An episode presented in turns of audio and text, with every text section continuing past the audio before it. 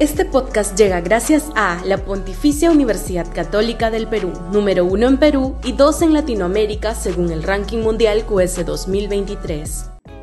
Este podcast llega gracias a Grupo Pragda. Desarrollamos negocios para crear flujo de efectivo y patrimonio para nuestros asociados.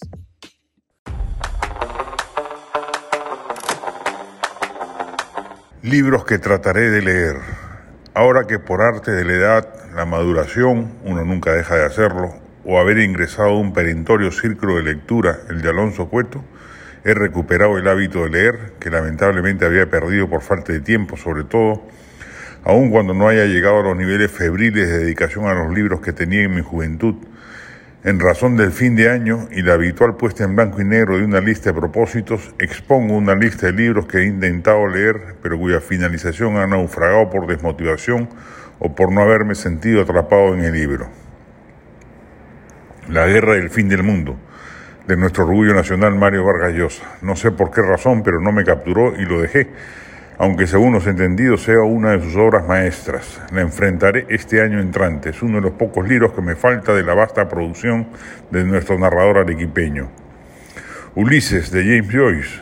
Tengo que sacarme ese clavo. Quizás me ocurrió que lo empecé a leer de adolescente porque estaba en los anaqueles de la biblioteca de mi padre y me, resultó incomprensible dada mi orfandad literaria. Don Quijote de la Mancha de Miguel de Cervantes, tarea mayúscula porque su dificultad no habrá variado cuando lo vuelva a abrir, es el castellano del inicio del siglo XVII, disonante con el actual y que exacerba la dificultad de su lectura.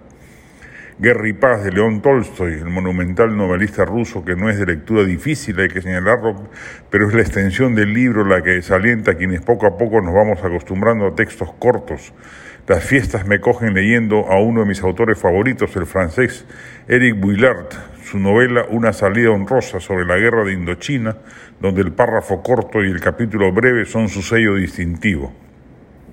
El Capital de Karl Marx. Tuvimos con un grupo de amigos un intento fallido de formar un grupo de estudios marxistas este año que concluye.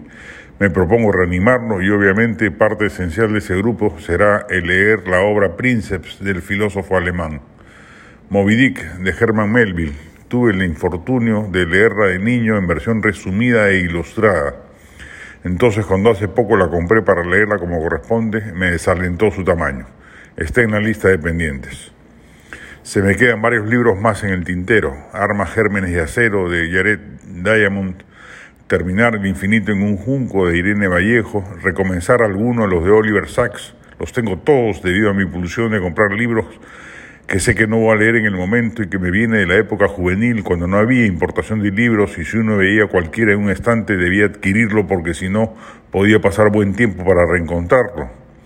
Los mitos griegos de Robert Graves, sobre quien pesa una sensación culposa, porque de estudiante universitario vendí la edición de Losada que mi padre tenía y luego me tomó décadas volverla a conseguir en esa misma edición para saldar esa deuda simbólica con mi progenitor.